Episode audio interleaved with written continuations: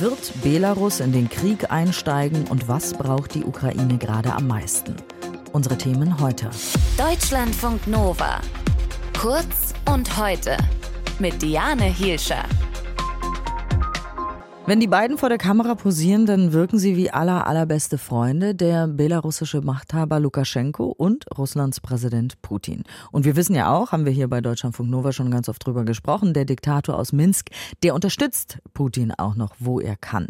Also er fällt ihm nicht in den Rücken zum Beispiel, wenn es darum geht, den russischen Einmarsch in der Ukraine in einer UN-Resolution zu verurteilen. Das würde er nicht machen. Und auch militärisch steht er Putin bei. Beim letzten Mal haben die beiden sich in Minsk getroffen. Heute kommt Lukaschenko nach Moskau. Unsere Osteuropa-Korrespondentin Gesine Dornblüt ist mit mir aus Berlin zugeschaltet. Guten Morgen. Guten Morgen. Was wird bei dem Treffen jetzt passieren? Was erwartest du von dem Treffen?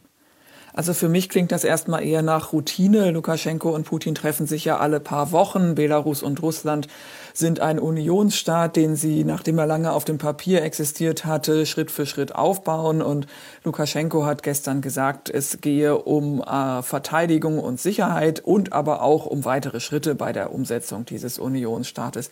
Aber natürlich steht die Frage nach einem Kriegseintritt von Belarus im Raum.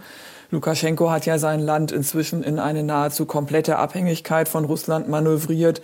Es gibt diese gemeinsame Militärtruppe auf belarussischem Boden, die hat Manöver, große Manöver durchgeführt und natürlich ist es denkbar, dass Putin Lukaschenko drängen wird. Ähm, Lukaschenko hat sich gestern in der PK dazu geäußert. Er hat gesagt, er wolle keinen Krieg, er sei aber bereit zu einem Eintritt, wenn die Ukraine Belarus angreife. Was glaubst du denn, wie schätzt du denn das tatsächlich ein, dass Belarus in den Krieg äh, sich einschaltet?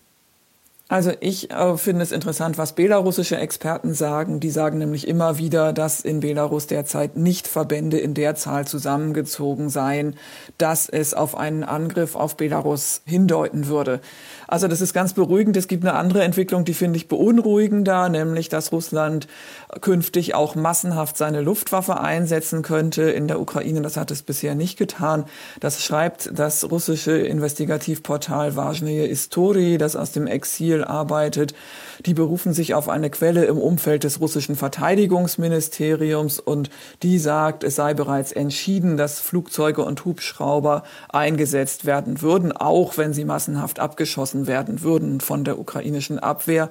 Und es gab ja auch schon Medienberichte darüber, dass Russland seine Luftwaffe näher an die ukrainische Grenze verlegt. Und derweil legen russische Truppen immer wieder mit Angriffen die Stromversorgung auch in der Ukraine lahm. Es gibt aber auch gute Nachrichten, ne? Ja, tatsächlich, das fällt auf. Es gab jetzt weniger Meldungen über groß angelegte Notabschaltungen und es hat sich gestern der Chef des staatlichen Energieversorgers Ukrenero dazu geäußert. Er hat gesagt, es sei einerseits einfach die Flugabwehr verbessert worden und andererseits seien sie auch besser im Reparieren inzwischen. Also der Ersatz zum Beispiel von zerstörten Transformatoren, der gehe inzwischen viermal so schnell wie noch im Herbst. Jetzt haben wir in den letzten Tagen und Wochen natürlich ganz viel darüber gesprochen, was die Ukraine sich wünscht, was die Ukraine braucht, was der Ukraine fehlt und wer was liefern wird. Aber das dauert ja alles eine Weile. Ne? Also was, was braucht die Ukraine jetzt am dringendsten? Das ist schwer zu sagen. Die braucht eigentlich alles. Sie braucht einerseits Kampfpanzer, um ihre Offensive vorbereiten zu können und auch andere Panzer. Dann geht es immer wieder um Kampfjets. Da hat der Außenminister gestern nochmal gesagt, die würden auch zur Raketenabwehr eingesetzt werden. Das würde also auch helfen gegen oder mutmaßlich helfen eben gegen diese Zerstörung der Infrastruktur. Ansonsten kann ich nur sagen, die Ukraine ist ein riesiges Land, braucht auch mehr zivile Luftabwehrsysteme. Möglicherweise kommt da jetzt Hilfe aus Israel, denn gestern war der israelische Außenminister in Kiew, hat sich mit Zelensky getroffen. Israel hat ja diese Iron Dome Systeme, die das Land ziemlich zuverlässig gegen Raketen schützen. Und nach dem Treffen schreibt jetzt die israelische Zeitung Haaretz, ähm, Israel wolle der Ukraine ein ziviles Frühwarnsystem für Bedrohungen aus der Luft liefern, und zwar in den nächsten drei bis sechs Monaten.